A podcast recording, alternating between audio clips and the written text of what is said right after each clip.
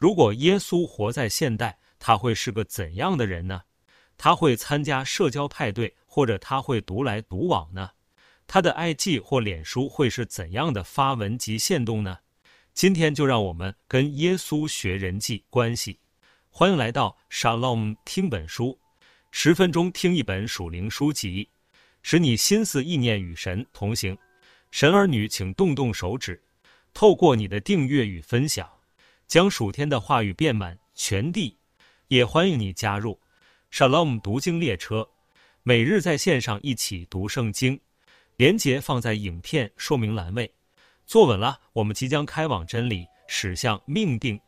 首先介绍这本书的作者，达里斯·丹尼尔博士，他是知名的演讲家、沟通教练及情绪咨商专家，他也是美国 Change 教会的主任牧师。他擅长帮助人们进行正面有效的自我提升，成为更好的自己。凭借超过二十年的领导经验，丹尼尔博士深知正确的知识可以带来改变。迄今，他已帮助了数万名人士。如果你觉得自己已经非常努力地与人交往，但是最终却发现自己陷入了无尽的纠纷和矛盾中，你试图改变自己的行为和态度。却发现没有任何进展，甚至你开始质疑自己是否真的知道如何与人相处。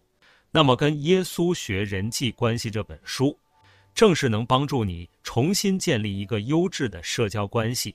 我们将用四个部分来讲解，神儿女们请打开心，静静听。首先，我们来看第一部分，定义你的人际关系。作者达里斯·丹尼尔提到，要把人际关系归类成四种类别，分别是朋友、同事、任务、顾问这四种类别。分类别可以帮助我们更好地理解人际关系的本质。以下让我们来了解各类别的属性。类别一：朋友。在朋友中，我们发现了自己。在人际关系中，朋友是相当重要的类别。当我们遇到困难时，朋友可以给我们精神上的支持。让我们不再感到孤单和无助。同时，当我们需要帮助时，朋友也可以提供实际的帮助，让我们度过难关。然而，要建立真正的友谊，是需要时间、精力和经验的。朋友关系必须建立在信任、尊重和互惠的基础上，而这些都需要时间和投资才能建立。例如，当我们和朋友分享自己的想法和感受时，我们必须相互信任，知道对方不会嘲笑或谴责我们。此外，我们还必须尊重彼此的观点和意见，并在共同的兴趣上进行交流和合作。圣经中也提到了友情的重要性，在约翰福音十五章十三节中，耶稣说道：“人为朋友舍命，人的爱心没有比这个大的了。”这个经文告诉我们，真正的友情是一种无私的爱，是愿意为朋友付出一切的爱。真正的朋友在你需要的时候，永远在你身边。让我们来想象一个场景：当你遇到了一个困难时，你打电话给你的朋友，他不仅聆听你的烦恼，还提供了一些实际的建议和帮助，他甚至为你付出时间和精力。来帮助你解决问题。当你面对生命中的高峰和低谷时，你知道你的朋友永远都在你身边，这种感觉是多么的美好和重要。因此，建立和维护真正的友谊需要长时间和大量的投资。透过建立信任、尊重和互惠的基础，我们可以建立强大的友谊，这将为我们带来幸福感和安全感。类别二。同事，同事也是人际关系中常见的类别，通常是指那些在特定环境中认识的人，例如工作场所的同事、学校或社会组织中的人等。与朋友不同，同事之间的关系通常是建立在共同的工作或学习目标上的，而不是建立在真正的友谊上。当我们与同事相处时，我们需要尊重彼此的职业。和个人空间，同事之间的关系通常不需要太多的投资和精力。如果我们没有足够的时间、兴趣或意愿与某个人发展朋友所需的连结，那么他就应该归类为同事。圣经提摩太前书五章十八节中写道：“工人得工价是应当的。”说明我们的工作对于我们的生活是非常重要的。我们应该珍惜和尊重自己的工作，并且与同事建立良好的关系。成功不是个人的胜利，而是团队的胜利。让我们想象一下，在一个工作场所中，你需要与许多人合作完成一个项目。当你们一起工作时，你必须尊重彼此的职业和个人空间，并确保你的工作完成得尽善尽美。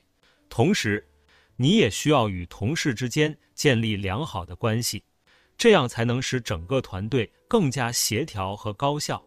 这种关系通常不需要太多的投资和精力，但它是非常重要的，因为良好的同事关系可以帮助我们在工作中更加顺利和成功。类别三，任务，我们都可以成为对别人生命有意义的人。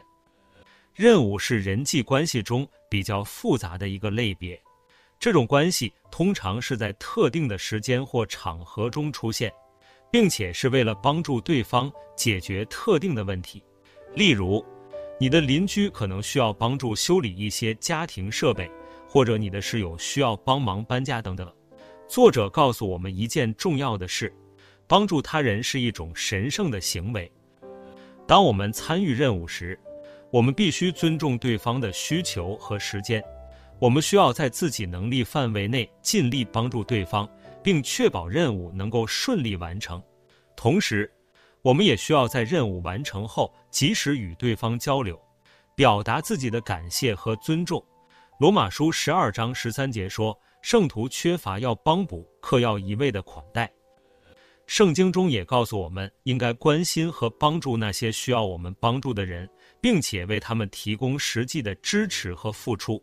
让我们想象一下，当你的室友需要帮忙搬家时，你毫不犹豫地前往帮助他，你认真地完成任务，并且在任务完成后与他交流，表达自己的热情和尊重。这种关系虽然是暂时的。但是它是非常重要的，因为任务的完成可以帮助对方度过难关，同时也可以增强彼此之间的信任和尊重。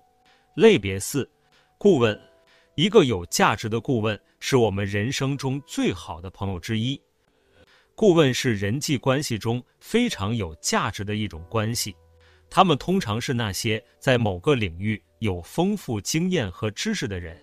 他们的目的是为了帮助我们做出更好的决策。顾问的角色在我们的生活中非常重要，因为他们可以帮助我们解决一些困难和问题。与顾问建立良好的关系，需要建立在互相尊重和信任的基础上。我们需要花时间和精力去了解他们的经验和知识，同时也需要开放心态去接受他们的建议和观点。这样才能够真正从顾问中获得帮助。在圣经箴言十五章二十二节中写道：“不先商议，所谋无效；谋事众多，所谋乃成。”意思是我们需要在做出重要的决策时，要多方考虑，并且征求顾问的意见，这样才能够做出更明智和正确的决策。当你遇到了一些困难和问题时，找到一位经验丰富的顾问。来帮助你解决这些问题，用开放心态去接受他们的建议和观点，这样能有效帮助自己做出更明智的判断。了解这些类别对于建立健康的人际关系至关重要。每种关系类型都需要不同的时间、精力和投资。通过正确的分类和管理，我们可以更好地理解自己和他人，并建立更健康、更有意义的人际关系。接下来第二部分，分辨你的人际关系。如何分辨你的人际关系，并确定每个人是否放在正确的类别中呢？首先要明白一个观点，在人际关系中，互相了解是至关重要的。当我们面对一些人时，我们需要问自己几个问题，例如，这个人是朋友还是同事？我们的关系是否互惠互利？我们的价值观是否相似？我们是否有共同的兴趣和目标？这个人是否对我的生活和健康有负面影响？透过问题，可以更好地了解自己和他人之间的关系，并将每个人归类到正确的类别中。与信任和支持的人建立关系，可以帮助我们更好地应对生活中的挑战。像研究显示，积极社交网络的人比那些社交网络较少的人更健康、更长寿。这个研究告诉我们，好的人际关系对我们的健康和心情会产生正向影响。此外，圣经箴言十三章二十节写道：“与智慧人同行，就必有智慧；与愚妄人作伴，就必受亏损。”这段经文提醒我们，我们应该与那些可以帮助我们成长和进步的人建立关系，并且要避免那些可能对我们产生负面影响的人。因此，我们要学会管理自己的人际关系，选择与对彼此有益处的人相处。以建立更健康和正向的关系。接着，来到第三部分，校准你的人际关系。如果我们把某个人错误的分类在了错误的类别中，那么我们就需要采取措施来细调和改善这种关系。假设你有一位旧同学，过去你们非常要好，但现在你们的关系已经变得很疏远。你们曾经是很好的朋友，但是随着时间的推移，你们的价值观和兴趣开始分歧，而且你们的交流越来越少。在这种情况下，你需要重新审视你们的关系：你们是否还应该被归类为朋友，或者现在应该被归类为同事或任务关系？如果你们都认为这种关系仍然有价值，那么你们可以重新投资这个关系，试图建立更强的连结。这可能需要你们花更多的时间一起做一些有趣的事情。又或者进一步了解对方的生活和兴趣，又或者，如果你们认为这个关系已经到了尽头，那么你可以选择不再投资这个关系，而将这个人放在更适合的类别中。箴言二十七章十七节：铁磨铁，磨出刃来；朋友相感也是如此。意思是，真正的朋友应该互相帮助成长，像铁器一样磨合和磨练。如果你的朋友并不符合这个标准，那么我们就需要校准这个关系，并重新考虑这个人是否仍应该放在朋友的类别中。在第三部分，作者也提醒我们，对待人际关系要认真，需要花时间和精力才能真正建立长久的关系。这个观点也符合圣经中的许多教导，例如箴言十二章二十五节。